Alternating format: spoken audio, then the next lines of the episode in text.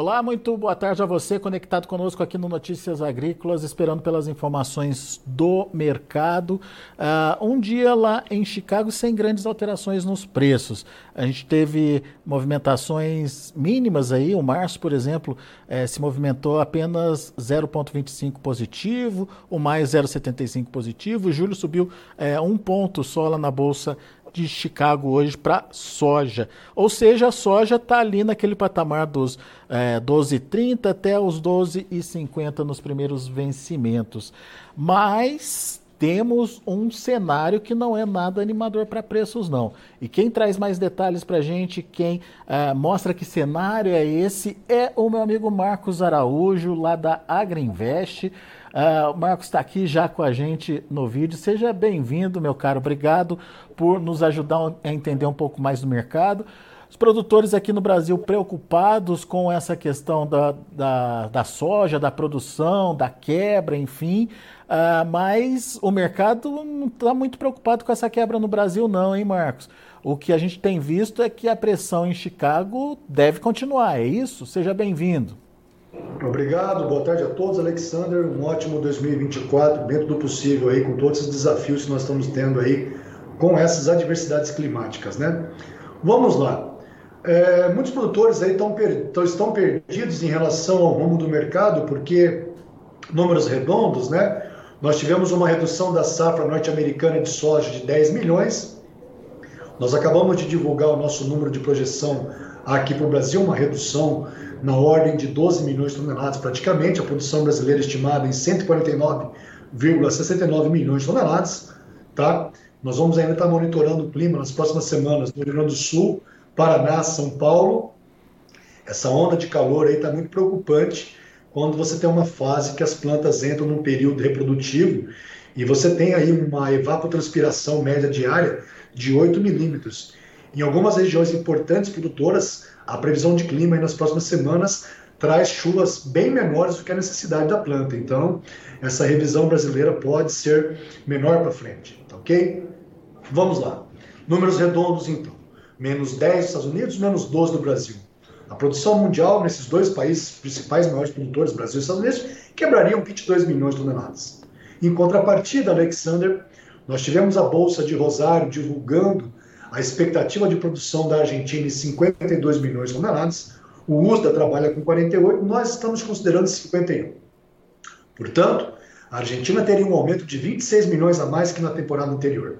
O Uruguai também um aumento praticamente de 2 milhões. Então nós teríamos um aumento da produção somando a Argentina e o Uruguai, de 28 milhões de toneladas, versus a uma redução dos Estados Unidos e Brasil de 22. Seria uh, um excedente aí de 6 milhões de toneladas. Alexander, eu mandei para você uma imagem do balanço mundial de soja, onde nós temos uma coluna em amarelo, que são as estimativas da Agriinvest. Se você puder compartilhar, estamos vendo vai já, ficar mais fácil para quem nos, nos vê. Já estamos vendo aqui na tela já. Muito bem, nós temos a coluna a safra passada 22-23, onde nós tivemos a produção mundial de soja na ordem, números em milhões de toneladas, 334,39 milhões de tons. O USDA prevê até então, no relatório de dezembro, a produção mundial de 398,88. Seria um aumento de 24,49 milhões de tons a mais, considerando o Brasil 161, a Argentina 48. Em amarelo, a nossa estimativa da Agriinvest é uma produção mundial na ordem de 390,57 milhões de toneladas. Nós teremos, portanto, um aumento da produção mundial de 16 milhões e 180 mil toneladas em relação à temporada 22-23 com o Brasil a 1,4969, a Argentina 51, China 20 milhões e meio, Índia 11, Paraguai 10 e o resto do mundo praticamente 36 milhões de toneladas. Uhum. Outro ponto de grande repercussão e destaque que deve ser observado é em relação ao aumento da demanda mundial de soja. O USDA prevê um aumento mundial de soja nessa temporada, Alexander, um aumento de 19, 83 milhões de toneladas de soja. É um aumento de 5,45%. Isso principalmente em relação aos programas de biocombustíveis, Porém, quando nós falamos do consumo mundial de soja, obrigatoriamente nós temos que falar da China. Para falarmos de soja na China, temos que falar de sinocultura. E hoje, a realidade do sinocultor chinês, ele tem um prejuízo por animal gordo abatido em torno de 30 dólares por animal. O que tira um ímpeto de compra e formação de grandes estoques. Nós tivemos até algumas semanas atrás uma rodada estratégica da Sinograin, comprando soja norte-americana, uma jogada política, porém, vocês têm observado, as vendas semanais caíram drasticamente nos Estados Unidos e essa expectativa de redução da demanda norte-americana por soja, o que poderia repercutir no aumento dos estoques, no relatório que vai ser divulgado amanhã pelo USDA, amanhã à tarde. Vamos lá, nós da Agriinvest, nós estamos considerando o aumento da demanda mundial nos programas de biocombustíveis na ordem de 2,75%. É um aumento de 10 milhões de toneladas em relação ao ano passado. Nesse, nesse cenário, Alexander, nós teríamos um estoque final mundial de 118 milhões e 350 mil toneladas. Seria um estoque recorde em números absolutos. Porém, quando nós olhamos o gráfico de estoque e uso e estoque em dias de consumo, seria o segundo maior da história. Nós teríamos um estoque em dias de consumo da soja para 115 dias. Um estoque uso de 31,6%. Ô Marcos, só pra... Somente.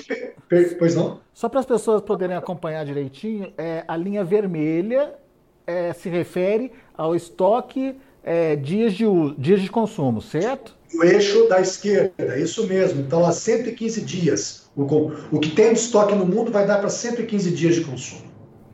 Uhum. E... e a linha azul, o eixo da direita, em percentual. 31,6%. Só perde para a temporada 18 e 19, Alexander, quando houve o início da guerra comercial, Estados Unidos e China, e o controle da doença da peste suína africana, que reduziu drasticamente o rebanho e o consumo, o rebanho de suínos e o consumo por farelo lá na China, diminuindo a importação. É o segundo então, maior veja que por da... mais que a gente tenha essa quebra de 22 milhões Estados Unidos e Brasil, uhum. essa reposição da Argentina e Uruguai é um elemento chave. E a demanda está capingando aí, não está não tá bom não. Ô Marcos, só para a gente confirmar, é o segundo maior estoque de soja da história. Em dias de consumo e estoque e uso. Em números absolutos, é o maior da história. Ah, é o maior da história. Em números absolutos, 118 milhões de toneladas, o número da Agriinvest. O uso dá 114. Ou seja, temos aí um desbalanço aí entre oferta e demanda, então. Exatamente, você teve um grande poder de resposta do produtor brasileiro nesses últimos anos, principalmente o centro-oeste o Mato Piba, com os efeitos do Laninha, que afetou o sul do Brasil, Argentina, Paraguai, foi muito favorável essa condição e também com o câmbio indo próximo a 6. Isso tudo fez com que a logística brasileira, o custo em dólar, diminuísse. Falando do custo Brasil, poucas pessoas deram atenção para isso. Nós tínhamos um custo logístico, Sorriso Porto, de 110 dólares, veio para 60. Nos Estados Unidos, essa mesma distância similar da região produtora por, por Porto Alexander, o custo logístico norte-americano são 40 dólares. E no Brasil agora, de 60 dólares, está voltando para 110. Então são 50 dólares por tonelada a mais que esse bendito custo Brasil, toda essa crítica à nossa produção agrícola, a nossa falta de investimento, a nossa falta de resposta de regras ambientais, transparência para investimento privado, para que a gente tivesse melhoras de rodovias, melhora das ferrovias, hidrovias. Isso daí quem vai estar pagando agora na época de vaca magra, os produtores brasileiros, infelizmente, vão sentir muito o alto custo do preço do custo Brasil. Ô Marcos, então não adianta reclamar do USDA, não adianta reclamar é, da Conab, não adianta reclamar é, principalmente aquele produtor que está sentindo aí a, a, pressão né, negativa na lavoura dele em função do clima, está perdendo produção e produtividade por conta do clima. Esse produtor está desesperado com, essa, é, com esse viés de baixa que Chicago tomou e ele não acredita que exista uma oferta capaz de pressionar ainda mais os preços. Mas você está mostrando agora para a gente que não é só olhar o Brasil, a gente tem que olhar o que está acontecendo no mundo. E o mundo tem uma oferta maior que a demanda nesse momento e vai continuar pressionando os preços da soja, Marcos? A produção agrícola, Alexander, se tornou um negócio global. Infelizmente, muitos produtores não estão preparados para essa nova realidade, dessa competitividade e essa formação de preço sobre análise de Chicago, os prêmios que a gente chama de bases, taxa de câmbio, a logística. Muita gente, infelizmente, é assiste o mercado é um rezador e deixa de ser um trader, um gestor de risco de preço da atividade rural. Mas o viés é negativo, a gente vai ver o preço continuar a cair aí diante dessa constatação de estoque mundial maior? Me leva a crer que sim, pelos seguintes fatores. Baixo ritmo de venda do produtor brasileiro, menos de 30%. Baixíssimo ritmo de venda do produtor argentino.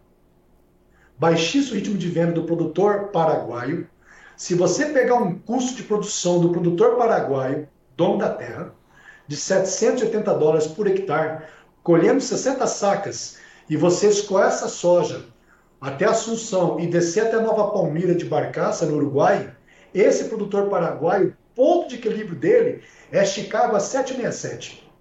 Para o produtor argentino, pagando 33% de imposto, o ponto de equilíbrio dele é Chicago a 9,40, Alexandre. E do, e do Brasil, Marcos? Do brasileiro? Depende da região. Se você pegar um produtor de Ponta Grossa, que é um dos mais eficientes do Brasil, 8,10 o bushel. Já um cara de sorriso, 12 dólares e 20. É, 12 dólares e 20 já começa a ficar apertado já, então. Sem dúvida. Você está tendo um prêmio muito negativo no Brasil. Esse fevereiro, que recentemente foi negociado a menos 5, até even, já está tendo agora negócios a menos 40, menos 50. Ô, ô, e o que interfere o prêmio é oferta e demanda local, logística, uhum. taxa de câmbio e o ritmo de venda dos produtores.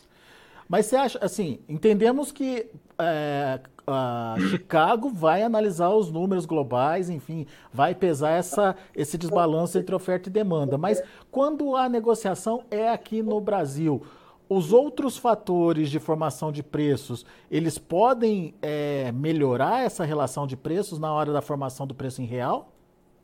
Certamente. Se você pegar agora de médio para longo prazo, você vai ter um período de entre safra nos Estados Unidos até julho. Chicago deve se comportar numa alta de preço maior do que o preço local da soja no Brasil, porque Chicago vai estar entre safra. Eu tenho normalmente o menor estoque americano, e aí eu, esse, esse spread, Chicago, julho para novembro, deve abrir, vai ficar uma curva invertida. E aqui no Brasil, esses prêmios negativos, como foi o ano passado, bem abaixo da média histórica. É, né? É, no, no final das contas, é, em reais também o produtor vai ter o seu, seu prejuízo, então. É o pessoal que, pessoal que fala que tem que ter uma bolsa brasileira de, de para repercutir os futuros é que nunca treinou o mercado, infelizmente, não, não tem experiência disso daí. Se tivesse uma bolsa no Brasil onde realmente o produtor participa, faça seu hedge, os preços que estariam sendo praticados nessa bolsa seriam os mesmos que está praticado. Chicago, prêmio dólar. Uhum. Seria um preço base hoje, sorriso, de 104 reais para saca de soja. Se você pegar hoje base Porto, 133, 135 reais uma saca, seria esse patamar de preço. Eu agora pela manhã, eu tinha feito o PPE, preço para dar de exportação. Chicago, uma soja que eu ia retirar em fevereiro em Sorriso, para levar para o Porto e fazer o BL em março, o Bill of Lading. Chicago a 12,39, um prêmio de menos 50, Alexander. E um dólar para final de março, para março, a 4,92 é uma soja no porto de 127 reais. Ainda bem que nós tivemos uma redução do diesel até então. Vocês vão ver que esse frete, que era estimado de 550 reais para Sorriso, base Porto, você faz agora recentemente com 430, 440. Mas considerando um frete fevereiro de 480 Sorriso, é uma soja em Sorriso de 98 reais. É assustador. É. Isso se o dólar permanecer a 4,92, que a chance dele vir próximo a 4,70 é muito grande. É mais pressão ainda daí. Ô, ô, Marcos, tem dúvidas aqui do Tiago, né? Uh, o Tiago está dizendo aqui, por que, que falam que tem 30 milhões de toneladas do ano passado, mas se somar o consumo interno e a exportação, a conta não fecha? Isso não, o no Brasil foi bem melhor. Se você pegar o número da Conab, Deixa eu até pegar um números aqui. No estoque de soja Brasil, tirando o ano aí, em dezembro, o Brasil terminou com 4,7 milhões de toneladas. Não tinha 30 milhões, não, senão é, era é, favor. Pois é, eu não sei de onde que ele está vendo esse número, mas enfim. É, e nem de estoque mundial, né? Nem de, de, de estoque de passagem do mundo, né? É, eu tenho que lembrar, por exemplo, talvez ele está falando do estoque do USDA pelo Brasil, que o calendário do USDA é 1 de setembro a 30 de agosto. Então ah. você está vendo esse estoque Brasil lá para final de agosto. Tá, pode ser uma confusão de data então, né? É, do calendário do USDA versus Conan. Pode ser isso, Thiago. É, deve ser isso então, Thiago. Ele pergunta, ele diz o seguinte: vamos aguardar a safra da Argentina. Ainda não é nada certo. Estão em fase de plantio. Pode Exatamente. faltar chuva lá também, né? É, esse é um ponto importante, infelizmente, também para o Rio Grande do Sul, Thiago. Se você pega alguns mapas climáticos aí para médio prazo, longo, pegando o começo de fevereiro, por exemplo, Cruz Alta, no Rio Grande do Sul, você tem lá semanas lá com 10 dias, uma expectativa de chuva de apenas 8 milímetros. E quando você pega a planta de soja num período reprodutivo, a evapotranspiração da planta são 8 minutos por dia. Então, se não tiver uma reserva hídrica, a soja já vem com estresse. E pegando esses dias lá, desse calorão e, e, e sem chuva aí, o bicho pega pro gaúcho. Tomara que não. É. Marcelo Rocha está te elogiando aqui, Marcos está dizendo que suas análises são excelentes e, Muito obrigado. e ele confirma que o mercado não perdoa, age conforme aí a produção. Uh, Fernando Ehlers, muita oferta, mais que consumo, é, muita área aberta e últimas safras boas. Subiu na cabeça do produtor, principalmente o produtor do Cerrado. Ficou mal, mal acostumado no final das contas, né, Marcos? Esse é um ponto aí, não dono da verdade, eu já falei para vocês aí, eu quebrei com agricultura em 2001, tive que vender duas fazendas lá em Eldorado do Sul, né, para poder pagar a conta do meu pai junto à banca em uma revenda. Tivemos que vender a fazenda por R$ 1.140 o hectare e hoje uma terra lá vale 100 mil reais o hectare. Isso é muito ruim. Então, eu não sou dono da verdade, sou humano, erro também, mas eu faço essa provocação porque a gente está perdendo uma fortuna de não acompanhar o mercado, de ficar no achismo aí. O produtor tem que sair da zona de conforto. E muita gente do centro-oeste, na Topiba, que surfou essa onda que os gaúchos sofreram nos últimos anos aí, apanharam mais que vaca na horta, o pessoal do Centro-Oeste deu muito bem com essa quebra de safra da Argentina e sul do Brasil e Paraguai. Só que agora é o ano de tomar vinho barato. Vai, vai requerer das famílias um enxugamento dos custos, uma adequação do custo familiar, da qualidade de vida. Muita gente aí que está recentemente no mercado passou essa dificuldade, né? É. Ô, ô, ô, Marcos, então você falou que esses 12,30 lá em Chicago, que é a referência para março, vamos tomar como referência março, 12,36 hoje. É, ainda pode ficar mais apertado, mas vai depender de dois motivos: ritmo de venda dos produtores e demanda chinesa também, né? O ritmo dessa demanda chinesa, né? Olha, podemos colocar um terceiro aí, que é essa continuidade se o clima é, for adverso para o Rio Grande do Sul e Argentina. Né? Ah, ok. A, a continuidade do clima, enfim, ou algum problema de clima reduzindo um pouquinho essa oferta também muda o cenário, né? Perfeito. Alexander, para os nossos clientes da consultoria, em novembro, no dia do, do, do, do Ação de Graças, nós temos uma reunião, esse calendário, a gente tem uma reunião com os nossos clientes da consultoria. Nós tínhamos indicado para vários clientes comprar put março a 13,40 gastando cerca de 30 centavos por bushel, 33, e vendeu o dólar futuro a 4,94. Hoje é uma condição que os prêmios no Brasil estão caindo muito. Você não tem um hedge perfeito. Mas, para quem fez isso daí, está agregando aí cerca de 17, 19 reais por saca a mais do que aquele produtor que só ficou assistindo o mercado. É, pois é. Tem que, tem que tomar uma atitude, tem que aprender a se proteger, né, Marcos? Isso aí é gerenciamento do risco de preço. É o que nós chamamos de seletividade social. A Embrapa fez um trabalho muito bonito na Futuro da Agricultura Brasileira 2030, recomendo esse artigo lá, está disponível ao público em PDF, dá um Google aí, e fala essa questão da seletividade social, a complexidade da gestão da atividade agropecuária. Portanto, hoje, o produtor, a produtora, não deve saber só mais questões de pH, fertilidade do solo, entomologia, fitopatologia, tem que saber toda essa engenharia financeira do RED. É. Eu sou um caso vivo, que eu fui exclu excluído da atividade rural. Meu pai trabalhava demais e não tinha tempo de ganhar dinheiro. É. E... Perdia muito com agricultor, com, com a comercialização. E é aquela coisa, o produtor acha que não sabe fazer, mas então procura ajuda junto com quem sabe ou com quem tá, já está acostumado com essa rotina, né? E pelo amor de Deus, procure uma ajuda de um profissional que realmente tenha responsabilidade, que saiba fazer o gerenciamento do risco de preço, que não vire um moedor de corretagem, do que a gente vê aí de corretoras que só faz o cara entrar e sair da operação para poder ganhar a corretora. Isso aí, pelo amor de Deus, a gente precisa. É brincadeira. É, mudar essa situação.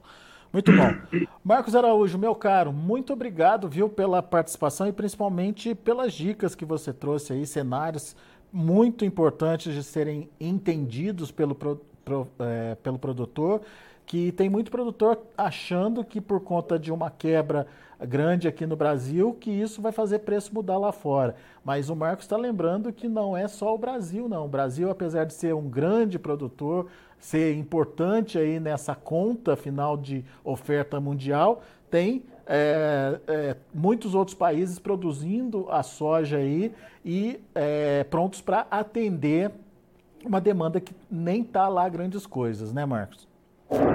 Isso, isso mesmo, Alexandre. Obrigado pela oportunidade. Espero que eu tenha feito uma provocação positiva no sentido da gente buscar o, o conhecimento, né? Porque vai ser uma grande diferença para o sucesso da agricultura brasileira. É isso aí.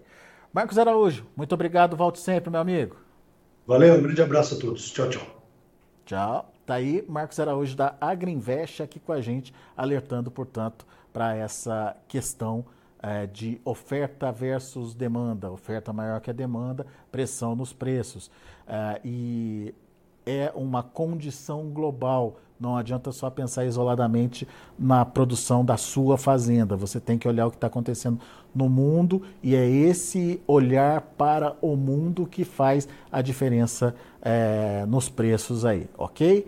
Deixa eu passar para vocês como encerraram as negociações lá na Bolsa de Chicago hoje.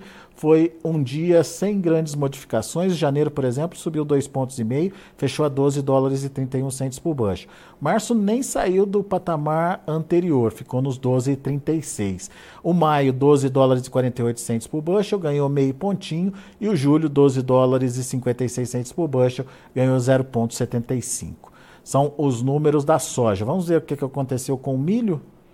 Milho no vermelho, março 4,57, queda de 1,75, um ponto mais 75. O maio fechou a 4 dólares e 69, queda de 1 ponto mais 75 também. O julho 4 dólares e 79 centos por bushel, queda de 2 pontos mais 25. E o setembro 4 dólares e 83 centos por bushel, recuando aí dois pontinhos. E para finalizar temos também o trigo. Para março, 6 dólares e 3 centes por bushel, queda de 7 pontos. Para maio, 6 dólares e 16 centes por bushel, 7 pontos de queda também. A mesma queda para julho, que fechou a 6,24. E setembro, 6 dólares e 35 centes por bushel, queda de 7 pontos mais 75. Mercado é, trabalhando aí sem é, muita animação é, nesta quinta-feira. Bom, a gente vai ficando por aqui. Agradeço muito a sua atenção, a sua audiência, notícias agrícolas, informação agro relevante e conectada.